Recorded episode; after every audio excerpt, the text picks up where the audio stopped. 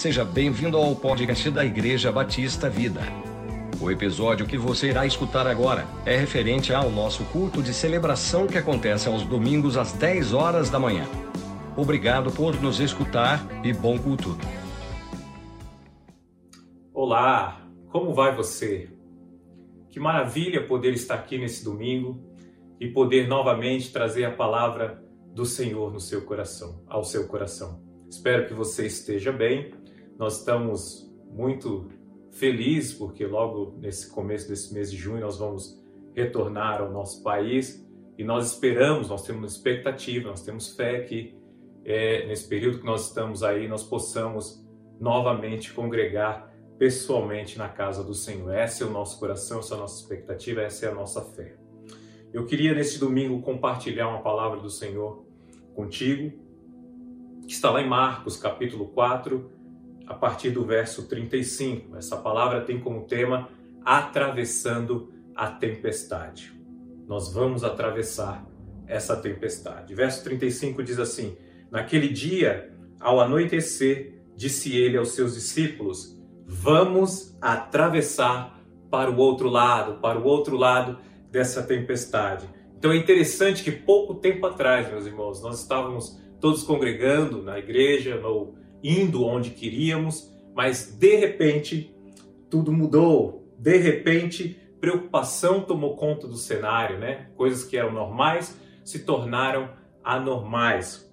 A sensação é que muitos talvez estejam até tranquilos por tudo que está acontecendo, mas para alguns parece que a fé sumiu, a fé desapareceu. E eu creio que a pior situação em si não seja mais a notícia de tudo que está acontecendo, mas sim a questão de quando isso vai acabar, quando isso vai terminar. Eu acho que essa é a questão agora que mais mexe conosco, né? Então, a todo instante nós estamos na frente da televisão buscando notícia, querendo saber a última informação de tudo o que está acontecendo, né?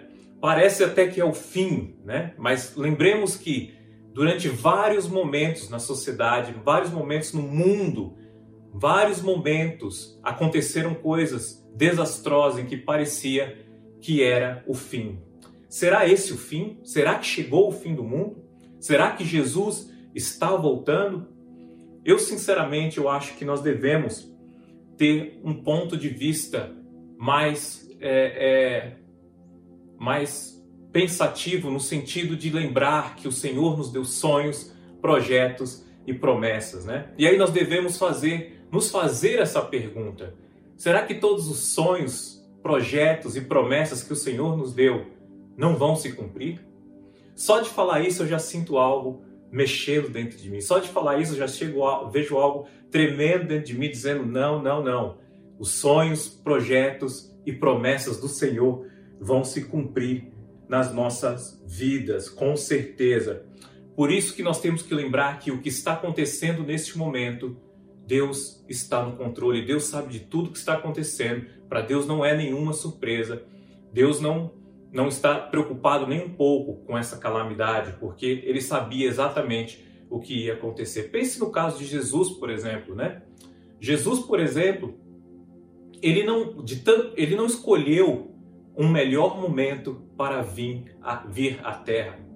Ele veio no momento do, do Império Romano, um momento em que havia uma tremenda religiosidade, havia uma tremenda injustiça, era um momento de calamidade, onde doenças, pense nisso, na época do período romano, doenças se espalhavam pela terra e mesmo assim Jesus resolveu fazer a sua entrada.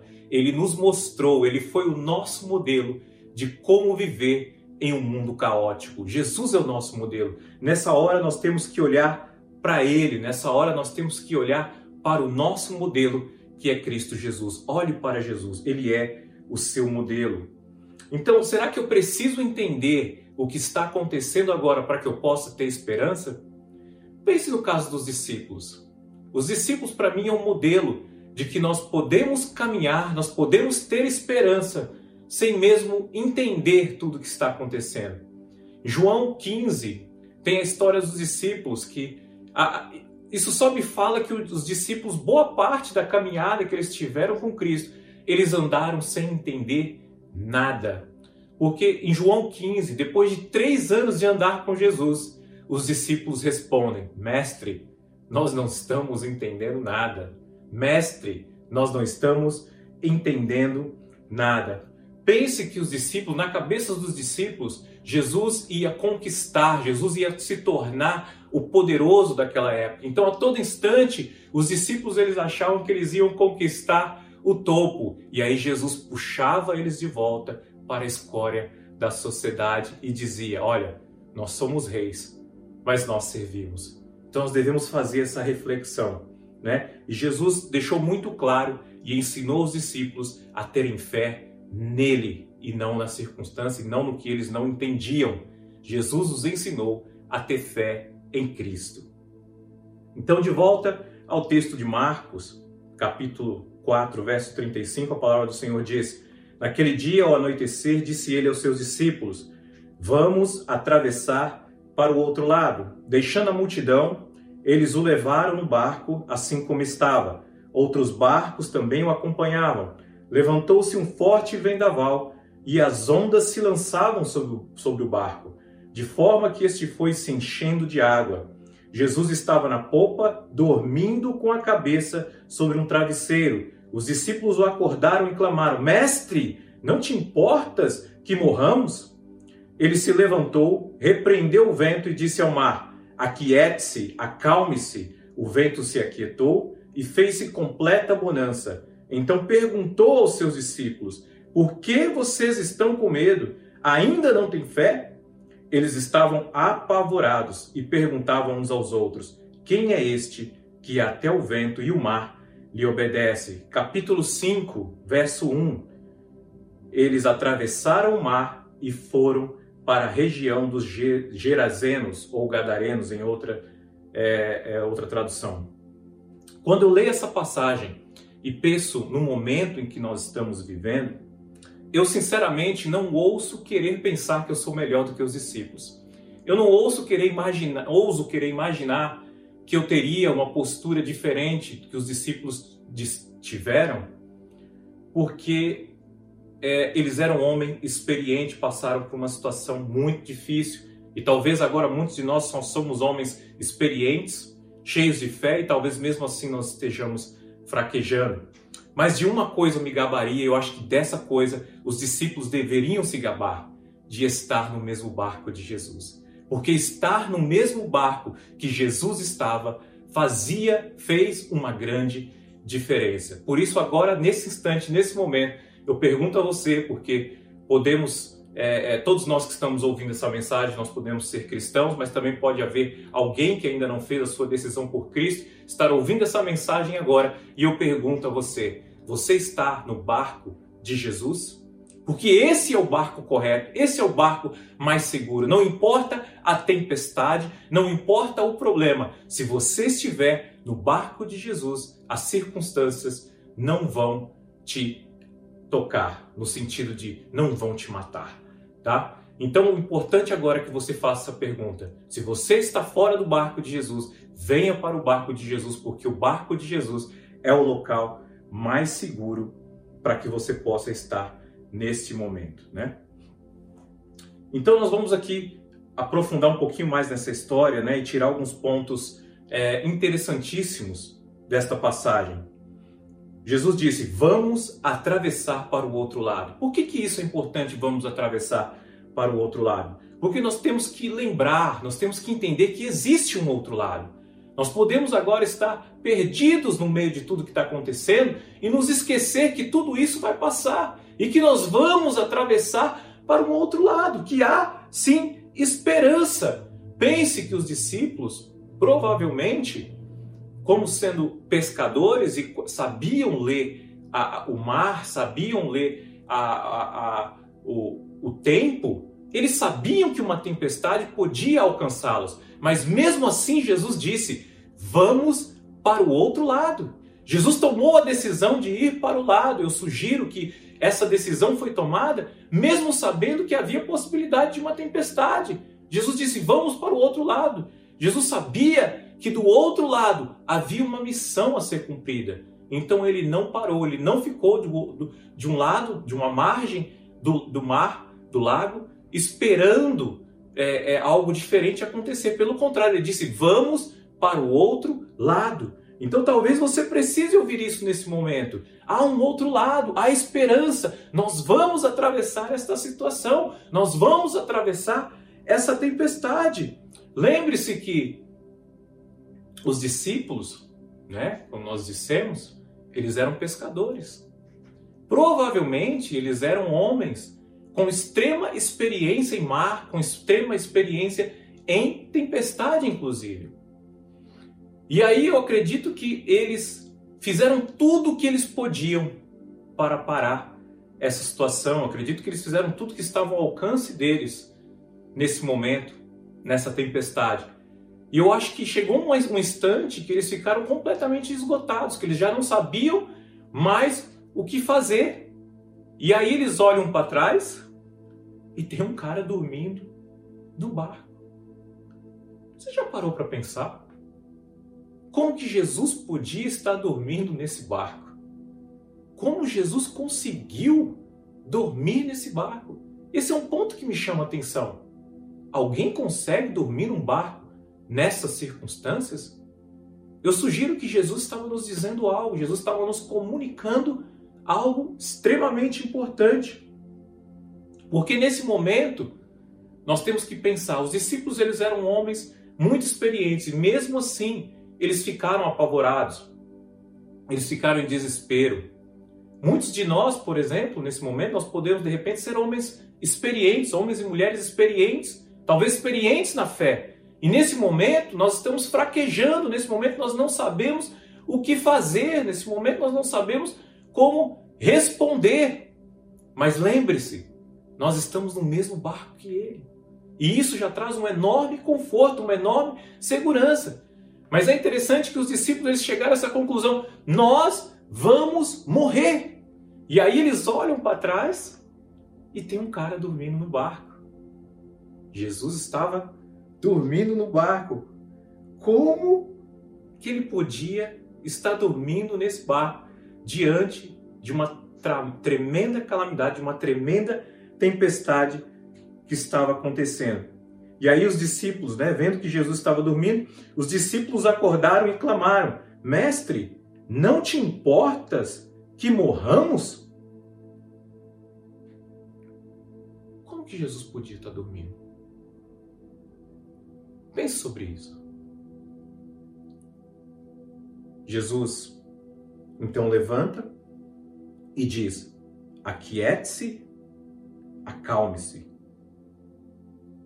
O vento se aquietou e ele olhou para eles e perguntou: Vamos dar uma paradinha aqui. Eu sugiro que nesse momento que Jesus estava dormindo nesse barco, ele estava tentando nos ensinar que é possível dormir na tempestade, que é possível descansar na tempestade, é possível atravessar a tempestade em completa paz porque me chamou muito a atenção o fato de Jesus estar dormindo nesse barco, com todo esse todo balançar do barco, Jesus estava dormindo. Ou a nossa outra opção é levante-se e mande a tempestade parar. Que Jesus fez essas duas coisas. Ou ele dormiu no barco, ou ele se levantou e mandou a tempestade parar. Pensar que nós vamos morrer não é uma opção. Ou nós dormimos, ou nós mandamos essa tempestade parar. E aí Jesus pergunta: por que que vocês estão com tanto medo? Por que que vocês estão com tanto medo, discípulos? Você já pensou naquela pergunta que nos é feita, mas que não se espera a resposta? Porque Jesus continuou, Jesus não esperou. Mas você já pensou nesse tipo de pergunta? Semana passada é, eu fui surpreendido pelos meus filhos, interessante, né? É, eu fui surpreendido pelos meus filhos porque eles estavam brincando, de repente eles foram para o banheiro, eles ficaram brincando no banheiro e de repente minha esposa os surpreendeu no banheiro colocando terra na pia. colocando terra e fazendo a terra descer pelo ralo. Veja que situação. E aí, depois de um certo tempo, eu chego para eles e eu pergunto, eu olho para a terra, eu olho para a pia e eu vejo que a água não está mais descendo. Eu olho para eles e eu pergunto, o que é que vocês estão fazendo? O que é que vocês estão fazendo? Com certeza, naquele momento, eu não estava nem um pouco, é, não achei nem um pouco engraçado, mas eu perguntei para eles: o que é que vocês estão fazendo? Logicamente, eu não esperava uma resposta, eu sabia o que eles estavam fazendo, mas eu estava querendo dizer: vocês não percebem que essa, de tudo que nós já te ensinamos e tudo que vocês já viveram, vocês já não, vocês não percebem que isso não pode fazer, isso não pode ser feito, que isso vocês estão fazendo não é o correto? Eu creio que Jesus aqui estava justamente tentando fazer essa reflexão com eles. Ei, por que que vocês estão com medo? Vocês não lembram de quando eu multipliquei os pães? Vocês não lembram da pesca maravilhosa?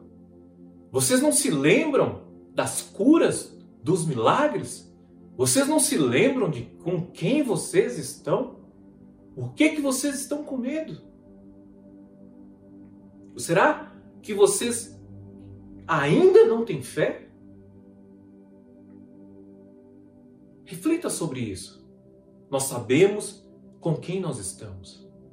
Nós estamos com Cristo o Filho ressurreto do nosso Deus, o Todo-Poderoso. Nós fazemos parte da família real. Nós somos os filhos eleitos do Pai. Nós temos dentro de nós o poder do Espírito Santo operando o mesmo poder que ressuscitou Cristo Jesus, está operando dentro de nós. O Senhor depositou dentro de cada um de nós uma medida de fé. Então Jesus está nos perguntando: por que é que vocês estão com medo? Onde está a sua fé? Esse é o momento de nós fazermos a nossa checagem. E tudo bem se você até agora, no meio dessa crise, talvez tenha balançado, talvez não tenha encontrado fé, mas essa é a hora de fazer uma reflexão. Essa é a hora de pensar em com, com quem nós estamos, em que barco nós estamos, a quem nós pertencemos, de onde nós viemos, a que família nós carregamos dentro de nós, quem está operando dentro de nós. Porque é que vocês estão com medo. Essa é a hora de ou dormir na tempestade ou se levantar e mandar a tempestade parar. Eu estava pensando outro dia. Você já parou para pensar que a Terra é o único lugar onde nós podemos, de forma ativa, de forma proativa, já que nós temos livre-arbítrio, nós podemos, de forma ativa, adorar ao nosso Deus? Nós podemos escolher, em meio à oposição, em meio às tentativas do inimigo contra nós, nós podemos escolher adorar o nosso Senhor. Isso é extraordinário, porque nós não teremos essa oportunidade no céu. No céu nós não teremos essa oposição que nós temos aqui na terra. Isso me chama até atenção no sentido de que às vezes a gente levanta as nossas mãos, nós começamos a adorar, isso, na verdade, isso tira um peso de mim, porque nós levantamos as nossas mãos, nós começamos a adorar e às vezes vem aquele pensamento de, de, de condenação nos nossos pensamentos, dizendo: olha, você não está fazendo de todo o coração. Eu creio que isso é uma acusação do inimigo. Porque você já parou para pensar que a terra, na terra, com tanta resistência, com livre-arbítrio, quando você decide levantar as suas mãos, quando você decide adorar ao Senhor, na verdade você está escolhendo, dizendo: Papai, apesar das circunstâncias, apesar do fato de que eu poderia estar fazendo outra coisa agora, eu escolho adorar a Ti. E eu acho que isso é uma resposta no céu incrível. Eu acho que Deus olha para nós e diz que maravilha, os meus filhos estão me adorando por opção. Então, em meio a essa tempestade, em meio a essa calamidade, esse é o momento de nós termos uma resposta correta. Esse é o momento de, por opção, nós abrirmos o nosso coração, levantarmos as nossas mãos sem acusação, sem peso. Se eu estou fazendo isso não de coração 100% entregue, pelo contrário, só de levantar as suas mãos. Você poderia estar fazendo outra coisa, só de levantar as suas mãos demonstra uma resposta correta em meio a essa calamidade, em meio a essa tempestade. Você está dizendo, papai, apesar da circunstância, apesar de eu não saber o que vai acontecer em seguida, apesar de todo todo esse processo que nós estamos vivendo agora, eu escolho te adorar, embora eu não entenda, eu escolho te adorar, eu escolho crer em ti, eu escolho descansar em ti, eu escolho dormir em ti. E veja que nessa tempestade nós vamos, nós, se nós decidimos mandar essa tempestade parar, nós vamos nos levantar, nós vamos clamar, nós vamos declarar para que essa tempestade para, pare. Mas pode ser que piore. Pode ser que isso aconteça, pode ser que não pare, pode ser que piore. Eu me lembro que logo quando tudo isso começou, eu comecei a orar, eu comecei a clamar, eu comecei a declarar que essa calamidade, que essa tempestade, que esse vírus, ele ia se encerrar. E eu coloquei datas, eu falei, olha, a partir do dia tal, os números de casos de infecções vão cair, vão diminuir, não vão aumentar. Eu declaro isso em nome de Jesus. Declarei cura sobre toda a nação, como eu ainda estou declarando, como eu ainda estou fazendo. Aconteceu? Não. Isso me faz fraquejar na minha fé? Não. E daí se não aconteceu? Eu ando por fé e não por vista. Eu não ando pelas circunstâncias eu ando por aquilo que Deus me mandou fazer. O Senhor disse para que eu orasse, ele disse em meu nome, em meu nome você fará os sinais e sinais ainda maiores, porque eu vou voltar para o Pai. Ele diz em meu nome, tudo é possível. Ele disse, ele nos mandou curar os enfermos. Então não importa o que esteja acontecendo, não importa que os sinais, as circunstâncias estejam dizendo ao contrário, eu vou continuar clamando. Eu vou continuar declarando que tudo isso vai acontecer. Eu ando por fé e não por vista.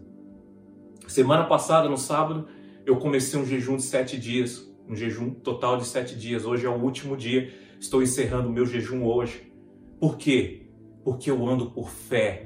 Eu ando por fé e não por vista, não por circunstância. Eu sei que os números, os casos no Brasil têm aumentado, mas e daí? Eu ando por fé, eu tenho orado, eu tenho clamado, Senhor, visita os hospitais, Senhor, visita o mundo todo. Essa tempestade, se essa é uma potestade espiritual, que essa potestade caia, mas que haja cura, milagres, transformação, que as vidas das pessoas sejam tocadas, que as pessoas não andem e não tenham uma resposta baseada em medo, mas que elas respondam com fé, com calma, tranquilidade e sabedoria. Amém? Essa é a nossa resposta, essa é a nossa atitude. Então, quer dizer que eu não estou enfrentando problemas nesse, nesse momento? Claro que eu estou enfrentando problemas, mas eu escolho não olhar para as circunstâncias. Tem hora que eu fico chateado de ficar trancado dentro de uma casa, tem hora que eu fico chateado de não poder fazer o que eu normalmente fazia. Lógico que eu estou sendo abalado por essa, por essa tempestade, lógico que essa tempestade está me tocando, mas eu ando por fé, eu não ando por vista. Deus, eu quero aprender a dormir em tempestade. E Marcos capítulo 5, aqui a parte final, já estou quase terminando, é a parte que eu mais gosto, né? Porque capítulo 5 está conectado com capítulo 4. É, nós sabemos que antes não havia essa divisão por capítulos. E eu acho que esse capítulo aqui, olhando o capítulo anterior, capítulo 4, capítulo 5, a resposta é algo maravilhoso se você olhar isso sobre a ótica correta. Capítulo 5 diz assim, verso 1: E eles atravessaram o mar e foram para a região dos Gerazenos, ou Gadarenos, né? Então eles vieram para o outro lado do lago. E é interessante que, ao chegar do outro lado, ao meu ver, ao, a forma como eu vejo, eu sugiro, houve uma libertação espiritual que estava, uma, uma potestade que estava controlando aquela região é, é, deixou aquele lugar porque Jesus decidiu atravessar para o outro lado. E ali aconteceu milagres, prodígios, aconteceu coisas extraordinárias. Porque Jesus entendeu que ele tinha que ir para o outro lado, entendeu e estava confiante que ele tinha que ir para o outro lado. Você já parou para pensar, né? O texto fala, se você ler todo o capítulo 5, o texto diz que esse endemoniado ele veio ao encontro de Jesus. Aqui me dá uma ideia, e estou a sugerindo, dá, me dá a impressão que essa potestade já havia antes se deparado com Cristo, já havia antes é, tido um embate com Cristo. E eu gostaria de fazer essa suposição. Será que essa potestade não é justamente a tempestade que tentou impedir os discípulos de passar para o outro lado? E chegando do outro lado, sabendo que estava derrotada, ela vem ao encontro, essa legião vem ao encontro de Jesus? Pense sobre isso. Porque o que acontece do outro lado é que Jesus, ao chegar lá, ele encontra esse endemoniado com uma legião de demônios e os demônios, a legião começa a implorar para que Jesus os deixe entrar nos porcos. E os porcos, depois, de, depois que eles entram nos porcos, esses porcos se lançam dentro do mar.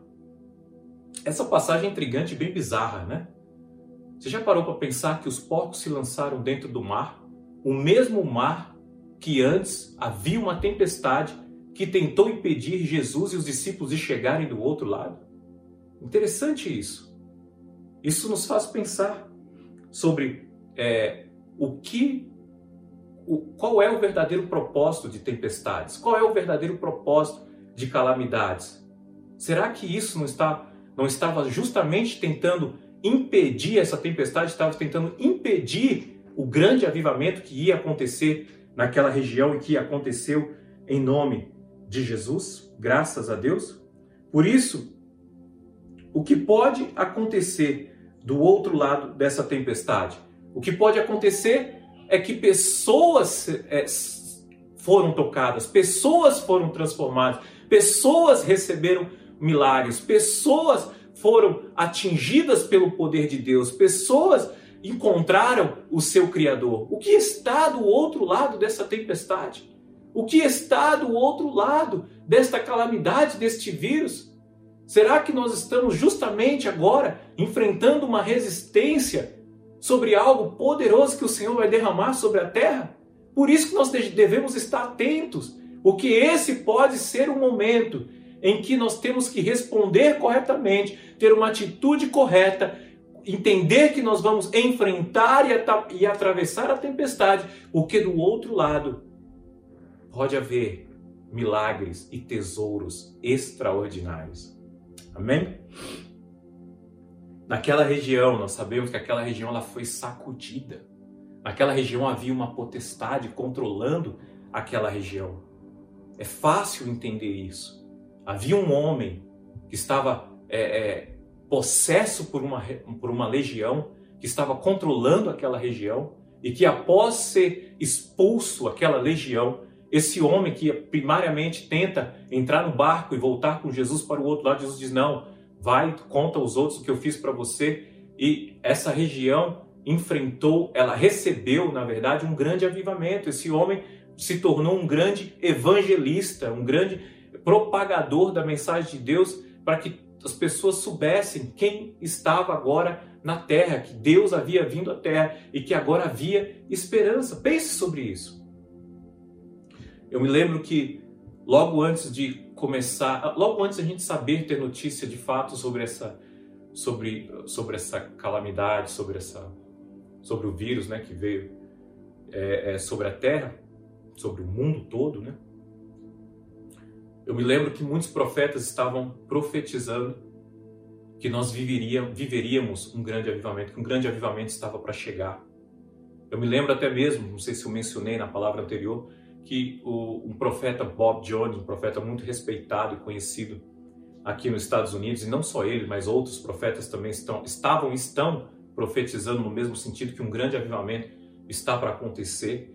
E eu me lembro que antes dele, antes dele morrer, né, muitos anos antes, não sei se foi 2014, talvez esteja incorreto, antes dele morrer, ele profetizou, ele disse, olha, quando um time de futebol americano, ele falou, acho que se eu não me engano são os Chiefs, se por esse time de futebol americano chegar na final e ganhar avivamento está para acontecer.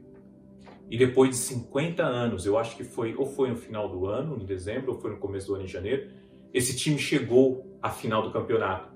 E eu, eu peguei algumas partes do jogo, porque eu sabia dessa história, né? Essa história estava circulando por aqui nos Estados Unidos. E, e em algum momento esse time estava até perdendo. É, e, e assim, aquela dentro de nós fica aquela tensão, que em mim ficou aquela tensão, porque o meu desejo é por avivamento, o meu desejo é por, por, por Deus derramar o seu poder e o seu amor sobre a terra.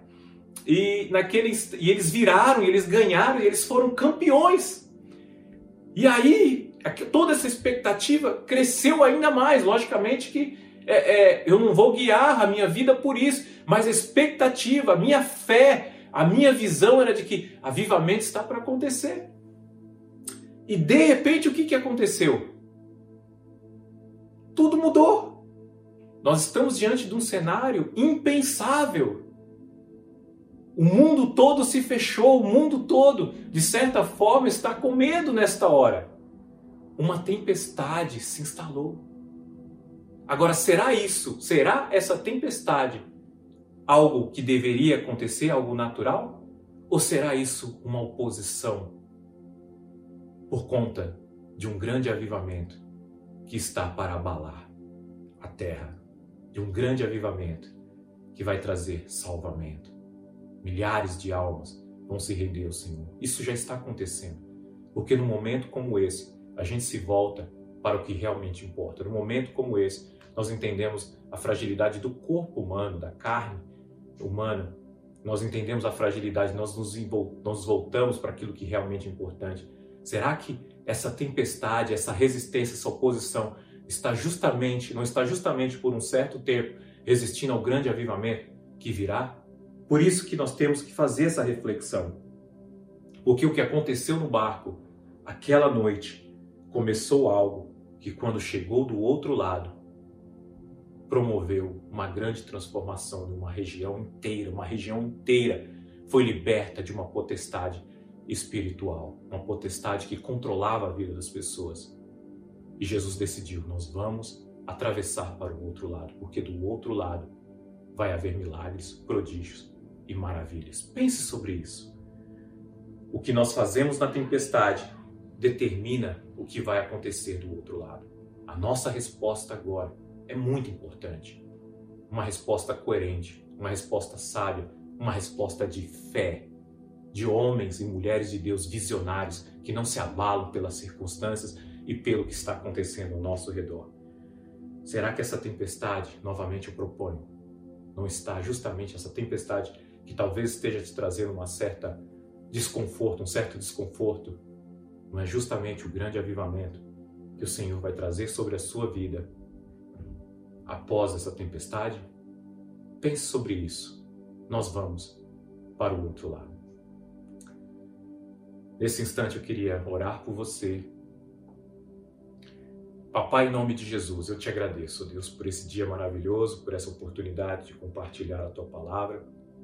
Eu declaro nessa hora, Deus, pelo poder que é no nome de Jesus, se alguém que está ouvindo essa mensagem está enfermo, eu declaro cura e restauração pelo poder que é no nome de Jesus, seja a doença do coronavírus, seja qualquer outra doença, papai, que essa pessoa esteja enfrentando agora, eu declaro cura em nome de Jesus. Eu declaro paz, eu declaro restauração, eu declaro toque do Senhor. Qualquer medo, qualquer insegurança, qualquer sensação, papai, de medo agora, em nome de Jesus, deixe esta vida agora. Pelo contrário, e em nome de Jesus, Pai, que essa pessoa agora sinta a segurança e o amor de Deus por ela agora, Pai. O grande amor que o Senhor derramou sobre as nossas vidas, que nós está à nossa disposição. Eu derramo sobre esta vida agora, papai. Eu abençoo essas pessoas, todas as pessoas que estão ouvindo, papai. Eu te agradeço por alguém que esteja ouvindo essa mensagem agora e decidiu entregar sua vida para Jesus.